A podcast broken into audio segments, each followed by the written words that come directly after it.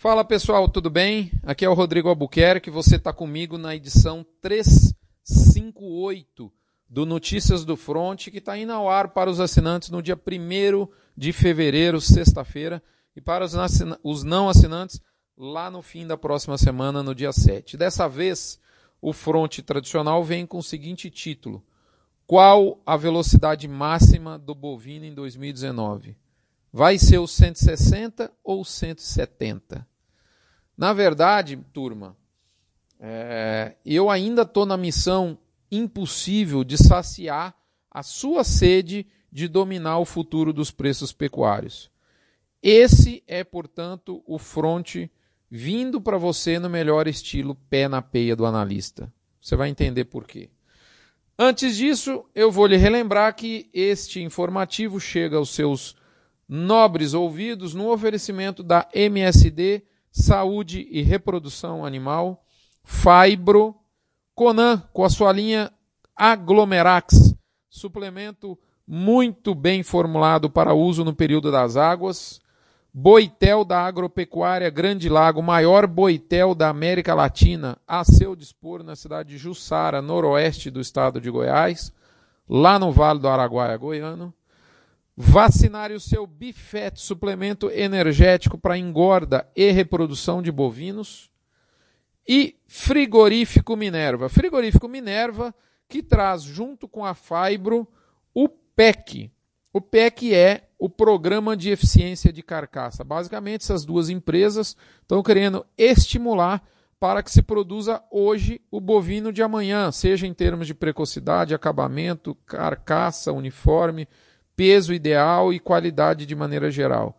A alma desse programa é o Boi 777. Essas duas empresas estão promovendo este concurso, essa premiação de reconhecimento para os pecuaristas participantes nas unidades de Araguaína e Palmeiras de Goiás. Muito bem. O que, que a gente começa falando para você? Nós começamos falando para você a respeito do mercado. E o mercado né, no comentário da cabine de comando, diz que não tem nada de novo, não teve, melhor dizendo, nada de novo nesse janeiro que se encerrou agora. Foi um janeiro típico, extremamente sazonal. Em outras palavras, o mercado interno ficou travado, ressacado, e isso atingiu todas as proteínas, do ovo até o boi. Nós tivemos no início do mês, principalmente, pressão para alívio de pastagem, tivemos descascamento de lotes, em função desse baita veranico, né? E a gente viu muitos dias escalas sendo feitas por uma picadeira danada. A carne sangrou forte no atacado, principalmente o atacado sem osso e principalmente o traseiro. Né? Eu postei no meu Instagram fotos aí de, de várias promoções de, de traseiro. É, na, agora, mais na últimos, nos últimos 10 dias, principalmente, última semana, a gente viu que com a volta às aulas, os primeiros sinais positivos no atacado apareceram e, como de praxe, eles apareceram no dianteiro e no, no atacado com osso, dando claramente uma sinalizada de que a gente está no fundo do poço, nós encontramos o fundo do poço. O varejo, como também é sazonal, comprou mais barato, como também é de costume, não repassou para o consumidor final, portanto, a gente viu a margem desse elo decolar ao longo de janeiro, e isso de fato não colabora para o escoamento da produção da cadeia bovina. A exportação não está mal, está bem, mas a choradeira também abunda, porque vão aí te dizer que o dólar assumiu um novo patamar, o que de fato é verdade, prejudicando um pouco de margem, mas não é impeditivo para ter um bom volume nesse momento. Apesar da sazonalidade típica e ruim para os frigoríficos, o primeiro trimestre tem sido uma, uma hora ruim para eles, né? É, nós, de fato, começamos com o início de mês bem frouxo com arroba, e aos poucos nós fomos migrando para uma situação mais sustentada de preço, de modo que nós acabamos terminando o primeiro mês com preço firme, porque o telefone das indústrias está igual aquela banda que abre show de banda famosa, ou seja, toca pouco demais. a gente viu é, lotes maiores recebendo sobrepreço acima do balcão, o famoso personalité de maneira frequente, E vimos também praças agora nessa última semana com falta de bois, já dando um engasopamento de abate para a próxima semana, já está ocorrendo pulo aí. Na, nesse início de mês, em voltando à constância das chuvas, que é o que todo mundo espera, certamente o poder do pecuarista em refutar a pressão aumenta e, e deve também melhorar o, ponto, o, o, o, travamento de carne que a gente observou no começo de janeiro. Se esses dois fatores realmente ocorrerem, o bovino pode até emendar uma pernadinha aí de recuperação, e eu diria até que a cama para essa recuperação está feita. Resta saber se a carne vai permitir. O que é fato é que a indústria fará de tudo nas próximas quinzenas para impedir que essa pernada de recuperação da arroba exista, ou no máximo permitir que ela seja manca. Acredito em é possível né, abrir a caixa de ferramenta no sentido de tirar o pé do abate, das férias coletivas e os, os remédios que você sabe muito bem. Tá tudo certo, ela está correta em fazer isso antes que você comece os xingamentos. Ela precisa preservar a margem, tal como você faz, bonitão da bala chita. Portanto, só me resta lhe dizer, segue o jogo e já puxando o recadinho da mãe de Iná.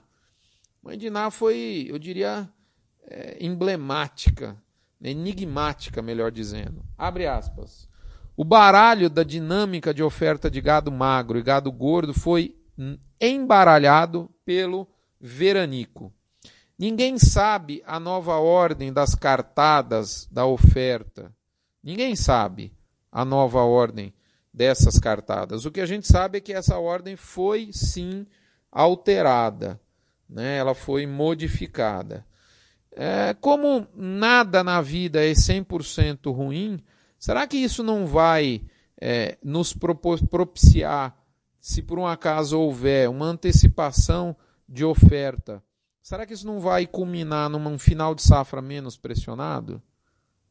Por falar em baralho bagunçado, eu acabei me lembrando do milho. Aliás, cadê o baralho do milho? Né? Uh, tá tudo certo, o plantio está numa janela ótima. Mas será que vai ter o zap da chuva debaixo da manga? Ou será que vai ser um zap de chuva de manga? Com perdão do trocadilho. Portanto, só no truco, galera. Milho é no truco. Muito bem. Bife radar. Bife radar é uma boa notícia. A gente vê um novo, um novo rearranjo, um equilíbrio entre estabilidade alta, 40% de estabilidade, 40% de chance de alta e apenas 20% de chance de queda. Então, uma nova dinâmica muito bacana. Hora do quilo. Você está lembrado que agora nós vamos para a hora do quilo. E eu já vou levar de empreita a hora do quilo e o to beef or not to beef, a nossa reflexão. Para os dois, eu faço um convite para você ir lá no nosso site. Nós criamos essa semana duas sessões. A primeira sessão é, são os imperdíveis do Zap, vídeos que bombaram nas redes sociais, principalmente aí nos 50 grupos de WhatsApp dos quais o Front faz parte. Então tem, tem episódios, tem, por exemplo, um vídeo do Evaristo de Miranda, acho que foi postado umas 5 milhões de vezes, mais ou menos, nesses grupos de WhatsApp. Né? Você tem lá o Agroverdades, que é um trabalho fantástico de um professor amigo meu, lá da Universidade Federal do Tocantins, desvendando mitos. É o, ele está fazendo uma espécie de Mr. M dos mitos da agropecuária. E por fim, um novo, um novo, um novo podcast, que é o Na Lida da Cria. Esse nome é do meu amigo Ricardo Passos e esse podcast é feito em parceria minha com ele. E é um podcast focado exclusivamente em cria. Afinal de contas, como eu sempre gosto de falar, o bezerro caro é o bezerro barato e o bezerro barato é o bezerro caro. E a gente elucida esse outros mitos e realidades da cria, da renovada cria no Brasil. Nesse primeiro episódio, o meu amigo Ricardo Passos faz uma retrospectiva dos mais de 20 anos que ele tem atrás de uma vaca de corte. Muito bem, isto posto, convite feito, você vai agora comigo lá para o lado B do boi. Alguns dias, você deve estar lembrado, eu falei da possível curva de preços da bolsa né? E eu falava lá que a bolsa falava em uma alta de 6,5% nominal, né? Pegando aí todos os ajustes dos meses subsequentes, a partir agora de, de, de, de fevereiro em diante, né? E a bolsa nos dava um piso de 150 e um teto de 160 para o ano. Na vida real e presente, sem aí os devaneios do mercado futuro, você, que eu tenho certeza que tem uma excelente gestão da sua fazenda, deve estar com o seu orçamento, o seu fluxo de caixa para o ano já bem desenhado. Hum, ou seja, você sabe e já tem uma perspectiva da quantidade de arroba, de bezerro, de bezerra que você vai vender e você precisa estimar o preço de venda ao longo desse ano. E aí vem a fatídica questão: quais preços você estimar? Liga para a mãe Diná, para o Walter Mercado, como é que você faz? Né? Usa os preços da BMF. O problema é que essa tia sabichona do mercado, a bolsa, na maioria das vezes tem uma bola de cristal furada para prever preços com uma antecedência superior a 30 dias coloca os preços do ano passado, como é que faz? Coloca os preços de hoje, isso te deixa aflito? Para mim, demais. Então, o que, que eu decidi fazer?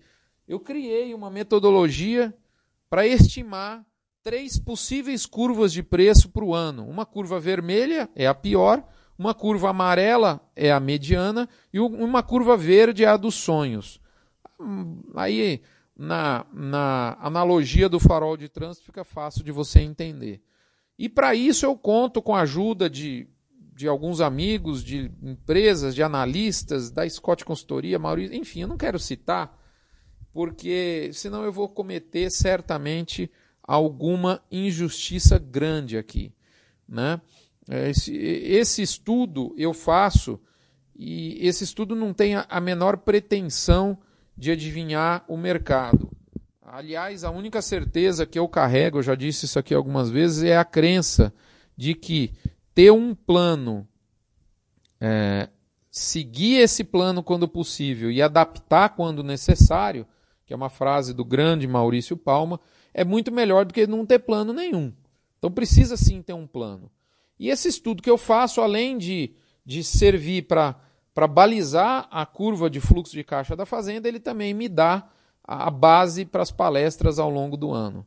Eu não tenho como detalhar esse estudo todo aqui, eu posso só resumir para você, é, resumidamente falar que, é, sem a condição de fazer uma apresentação por slide, ou seja, merchan à parte, resumidamente, eu, eu posso te dizer que eu analiso 12 indicadores de oferta e de demanda da cadeia e divido, com base nesses indicadores, os últimos 12 anos em três partes: o ano fundo, o ano mediano e o ano cabeceira. Ano fundo, vamos lá, você lembra quais são? 2009, 2012, 2017. E ano cabeceira, você lembra? Você aí, seu bolso lembra, você não está lembrado? 2007, 2008, 2014, 2010, mas 2010 ele já quis escorregar por um ano mediano, mas eu diria que ele é um ano amarelo, né, mediano amarelo, mas ele é quase verde. Mas os anos amarelos, além de 2010, que é quase verde, os anos amarelos mesmo é 2011, 13, 15, 2016 e 2018. O ano amarelo é aquele ano meio sem gração, igual dançar com a irmã, sabe? E no final das contas, esse estudo me entrega três curvas prováveis de preço né? E, e para isso, como eu disse, eu absorvo os dados do nosso passado recente e também as perspectivas para o ano que está se iniciando. Em, em, só para vocês terem uma ideia, o ano passado, já fazendo aqui uma prestaçãozinha de contas, quem teve comigo no dia 7 de fevereiro, lá na Federação da Agricultura do Estado de Goiás, viu uma palestra do Ricardo Amorim, da Globo News, e uma palestra minha, depois do Ricardo, aonde eu disse que o boi ia subir 6,5%. E aqui na Praça de Goiás foi exatamente o que aconteceu. Subiu 6,5% nominal. Em São Paulo, o indicador subiu 4,5%. O diferencial de base foi mais apertado 2018 frente a 2017. Então, eu acertei na veia o Goiás e passei raspando mais dentro da margem de erro o indicador de São Paulo. E aí você pode me perguntar, e o que, que o estudo de 2019 aponta? Rapaz, e eu te digo, ele aponta claramente 2019 como, um ano, como mais um ano amarelo. mas com cinco boas notícias. Um, a maior probabilidade é de termos uma recuperação de preço médio da arroba em 2019 sobre 2018 entre 4,4%, que é a pior possibilidade de curva, até 8,8%, que é a melhor possibilidade de curva. Ambas estão acima da inflação e, e, e no caso, acima inclusive da bolsa, a, a curva mediana minha de 8,8% de recuperação. A bolsa tem se posicionado algo como 6%, ou seja, no meio das minhas duas curvas mais prováveis. Segunda boa notícia, bom, só, só finalizando a primeira a gente tem recuperação acima de inflação. Tá? Então, é, é recuperação de poder de compra da arroba frente à inflação. Ponto. Segundo ponto, segunda boa notícia. Nós temos uma perspectiva positiva, bem melhor para a demanda, seja do ponto de vista externo e seja também para interno. Ainda que a gente ainda tem que ver né, como é que vão andar, principalmente as aprovações das reformas. Mas, de toda forma, a, a expectativa é positiva. E como é a demanda, na minha visão, que tem sido mais consistente do que a oferta para determinar o destino da arroba, eu diria que se for para ter surpresa no ano, ela tende a ser para cima e não para baixo, como era e como de fato foi o que ocorreu, como era a perspectiva e como de fato foi o que ocorreu em 2018. 2018, à medida que o ano foi acontecendo, as coisas foram ficando mais sem graça. 2019, eu creio exatamente o oposto. Terceiro ponto. Quando eu falo surpresa positiva, transformando essa palavra, né, essas palavras surpresa positiva em valor, eu diria que a curva de preço é, pode se aproximar ou até superar a, uma recuperação na banda superior do intervalo que eu citei. O intervalo é recuperação de preço de 4,4 a 8,8. Então, o que eu falo a, a surpresa positiva aparecer, é essa recuperação começar a migrar para a banda superior aí dos 8.8, tá certo? Nesse caso, o potencial de pico da entre safra, ele pula de 160 e vai rumando para os 170. Ao contrário, se a curva tender para banda inferior que eu citei de recuperação, o potencial de pico de, pico de preço da entre-safra ele fica ao redor dos 160, que é um pouquinho, desculpe, acima de onde a bolsa está hoje.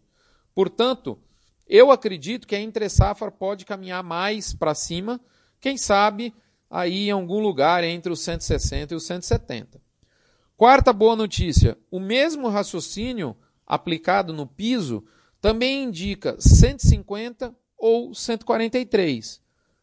Em outras palavras, respectivamente, para você, se a, se a curva de preço de recuperação for na banda inferior, lá pelos 4,4, a gente tem potencialmente um piso de 143,50, 144.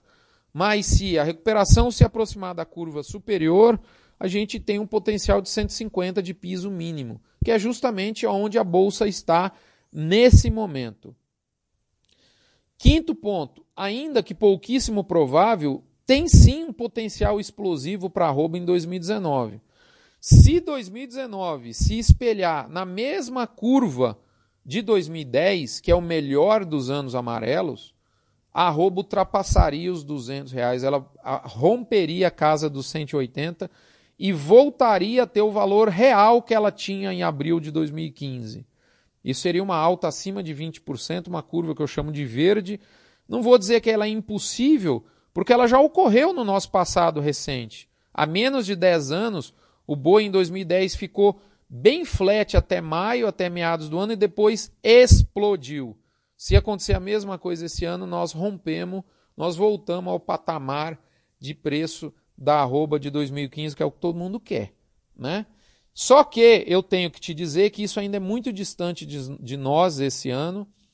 É, lá em 2015, sim, a exportação foi mal, se você se lembra, só que o nosso PIB crescia 7,6%, que é recorde. Portanto, eu diria que é um sonho, não é impossível, não gosto dessa palavra, mas é um sonho para 2019. Mas eu faço questão de deixar isso registrado aqui, porque isso vai acontecer uma hora. E, isso, para mim, tem endereço chamado 2020. Tá certo? E a gente, como a gente está muito achatado em termos de precificação desde 2015, a gente se esquece o que, que o boi é capaz de fazer. E isso ele foi capaz de fazer já um dia.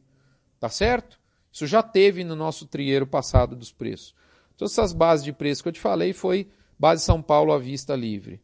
Pessoal, então, resumindo, a bolsa está em linha nesse momento com uma, com uma safra é, é, de uma curva bacana de recuperação, quase 9% de recuperação no ano, mas ela está com uma entre-safra frouxa, murcha. 156 é muito pouco, mesmo para a pior curva que 2019 pode assumir, na minha visão. Por isso que eu acho que a entre-safra caminha mais de preço.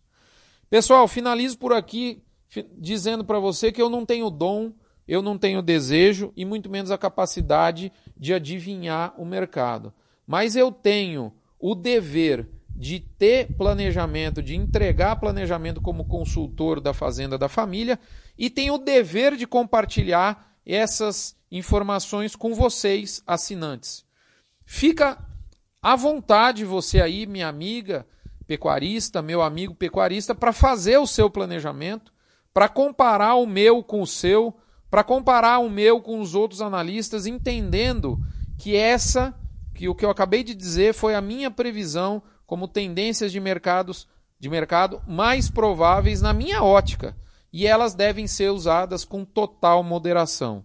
É, no fundo, no fundo, é o meu compromisso de dizer a verdade, de não ter medo de assumir posições de mercado e de realmente pôr o pé na peia, mas está tudo certo.